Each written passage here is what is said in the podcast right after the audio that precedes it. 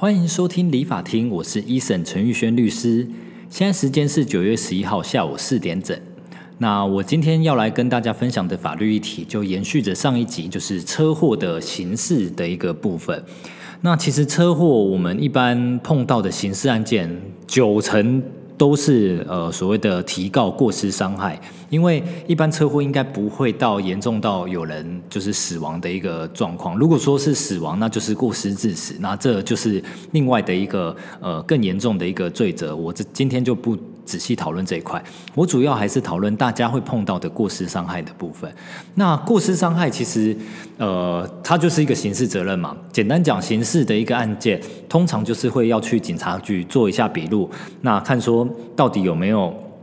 就是过失的一个部分，然后以及有只要有人受伤，基本上伤害的一个要件就成立。所以过失伤害其实就如字面上的一个理解，就是一方可能有过失，就是他不是故意要撞你的。如果你遇到一个就是仇人，他真的故意开车撞你，那不叫过失伤害哦，那可能是故意的伤害或者是杀人罪的一个一个范畴了。那如果是素未谋面的，就是发生车祸的一个状况下，他他应该不是故意要撞你的，所以这个就就会叫过失。过失伤害的一个部分，那在车祸的一个过失伤害案件里面啊，基本上啦，只要对方有受伤。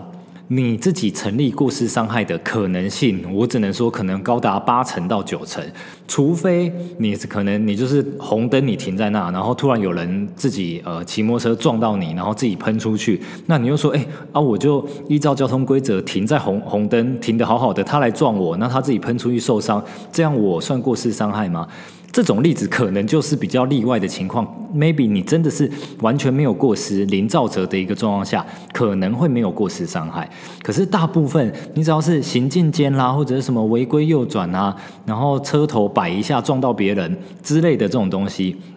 只要有一方受伤，不管受伤再怎么轻微，他有验伤的一个状况下，这个过失伤害基本上都会是成立的。那在过失伤害成立，你说？后面会怎么办？其实很多人听到被告刑事就会吓个半死，说：“哇，陈律师，我被告过失伤害了，那我是不是呃会被抓去关，或者是说我后面会怎么样？”那我今天就来跟大家分享说，其实被告过失伤害，我自己办过那么多案件，我真的觉得其实还好。首先第一点，你只要说有到警察局好好的去做笔录，那后面。就会呃去安排调解，那调解就像我们上一集所说的，可能要跟对方谈一下金额或干嘛，因为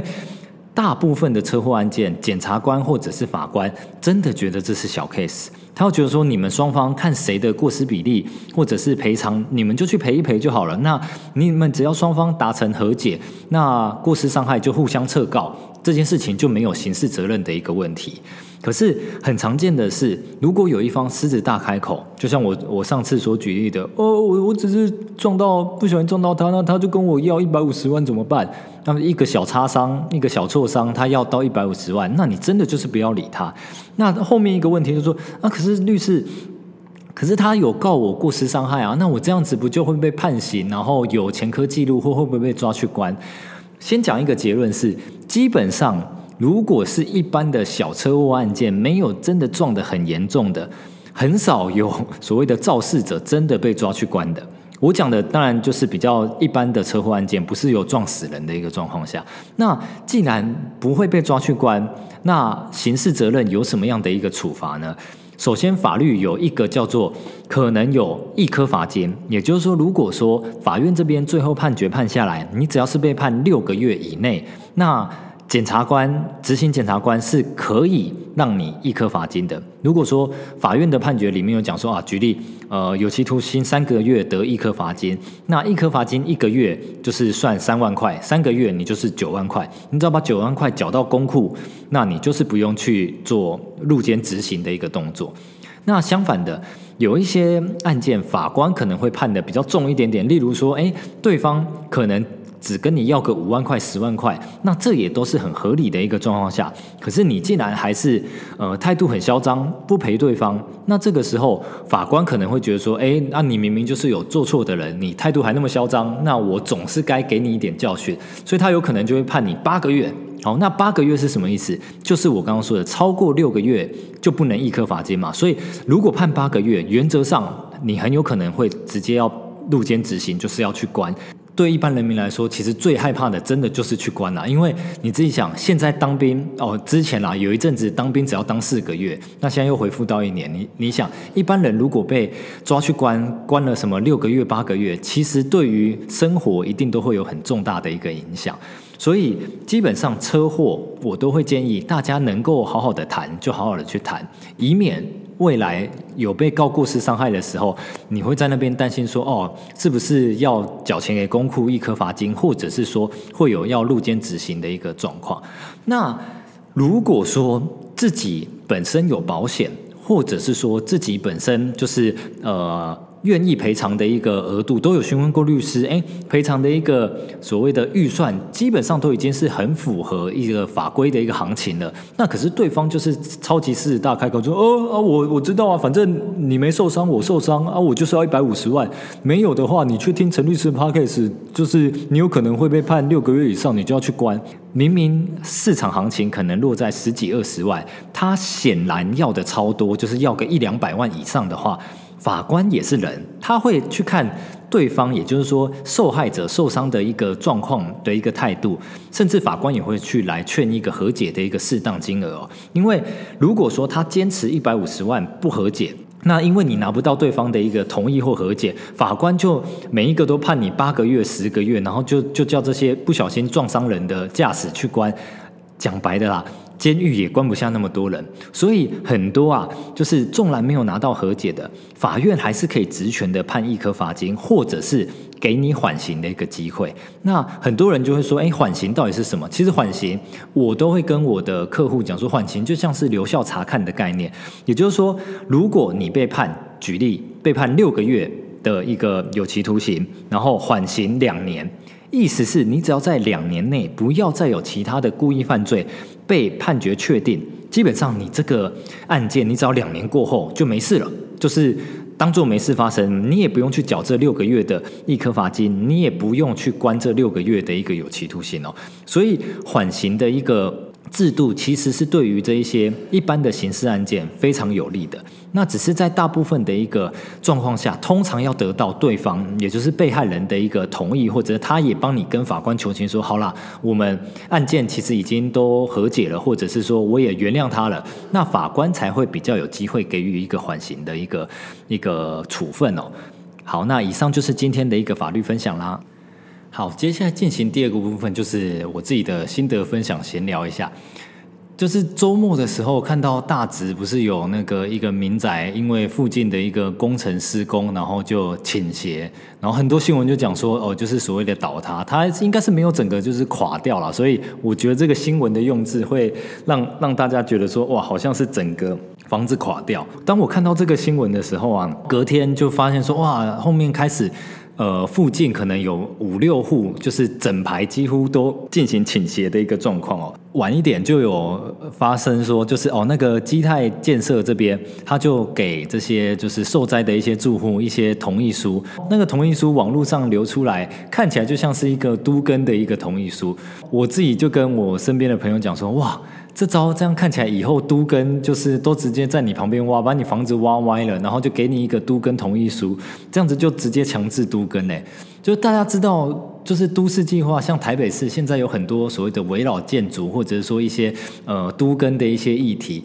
很多都根啊，就是建设公司或土地开发公司要去跟住户谈所谓的都根，通常都谈个少则五到十年。慢的话，谈个十几二十年还没谈成的，大有人在。那因为都根的一些就是法律规定，其实算是蛮严格的，就是他要能够顺利都根的一个门槛，其实是需要呃所有住户就是蛮大一个比例，有一些是可能要过半或者是三分之二以上的一些同意的要件，才能够进行都根。那可是像这个大直这个基泰建设这边发生的事情，它就有一点点霸王硬上弓，它就像是说啊，反正房子都已经歪掉了嘛，那你要我赔偿，就是第一钱赔钱这件事情，我相信啦，如果是你是住在那边的一些住户，有一些可能都已经在那边生活了二三十年了，你要赔我个好一两千万或者是更高的一个金额，这个我相信啦。建设公司这边也不可能在没有法律，就是打官司或者是说没有一个调解仲裁的一个状况下，他就会直接赔一户用市价说我赔你个什么三五千万或一亿。我个人觉得这是不可能的。那再来第二点，他既然是建设公司，他一定是说啊，那你倒了，我帮你拆，我帮你重建嘛。可是大家应该有看到新闻，就是那边就是目前的一个受灾的一个受灾户，其实他们应该都是比较偏旧公寓，也就是说，maybe 可能是五到七楼的一个呃高度的一个住宅形式哦。那他们现在如果说把这一片基地打掉，你觉得他会只再盖五到七楼吗？当然不是嘛。现在很多都根就是说，你现在就是因为只有五到七楼。你建商跟地主或住户，我们来一起都跟，我们把三五户或者是说更大的一个基地面积，我们来做一个统合，我们之后这样盖起来，我们可以盖二三十层楼。那我分给你住户一人一户，或者是像新闻上面讲的，他一平换一平，那其他多的呢？多的有可能是建商说啊，我也要出工钱嘛，你们一毛都不用出，我总是需要回本，甚至我总是需要赚钱。所以这一次基泰他在新闻上面就讲说，这样一平换一平，看似合理，或者说有一些人当然比较懂的，他就会觉得说，哇，他这样子等于就是霸王硬上弓，强制这些住户一定要找基泰去做这个都根的一个动作。我个人是觉得其实是蛮不好的，因为。都根的一个利益其实是非常非常大的。那这间公司首先是施工的品质。就是无论如何，现况它就是已经造成了这个林地的一个损害。那结果他竟然这样子，感觉好像说哦，那你们与其你们再去找别的建设公司，不如就是我来帮你做一个重新的一个呃改建都跟重新建设的一个状况下，我是觉得有一点点不太妥当了。因为如果说这样子的一个例子一旦开启的话，我相信以后可能就会有很多建设公司用类似的一个方式。当然，这样子讲有一点点就是呃呃，在乌鸦嘴，可是。绝对不是希望说未来有这样的事件发生，而是说可能以后就会有建设公司类似说哦，我我也是施工不良或干嘛的，那因为附近的一些老旧公寓也倾倒倾斜，或者是说也没办法再继续住人，哎，我就是建设公司啊，所以你就找我就好。如果此例一开，以后建设公司都玩这招的话，其实对于居住安全是有非常非常大的危害，所以。就是基泰这一个案子，我也不知道说后续到底会是怎么样解决了。我觉得这应该是台北市政府的一个大难题。可是从法律的一个角度，就是我看到，首先这一些受灾户真的是非常的呃辛苦以及可怜，因为其实很多新闻上面报的，不管说台北市政府啊，或者是说呃有什么律师团去做这些假扣押等等的。当然，我相信啊，以基泰公司，它是间上市贵公司。基本上应该是可以拿到相当额度的一个赔偿。那如果说真的，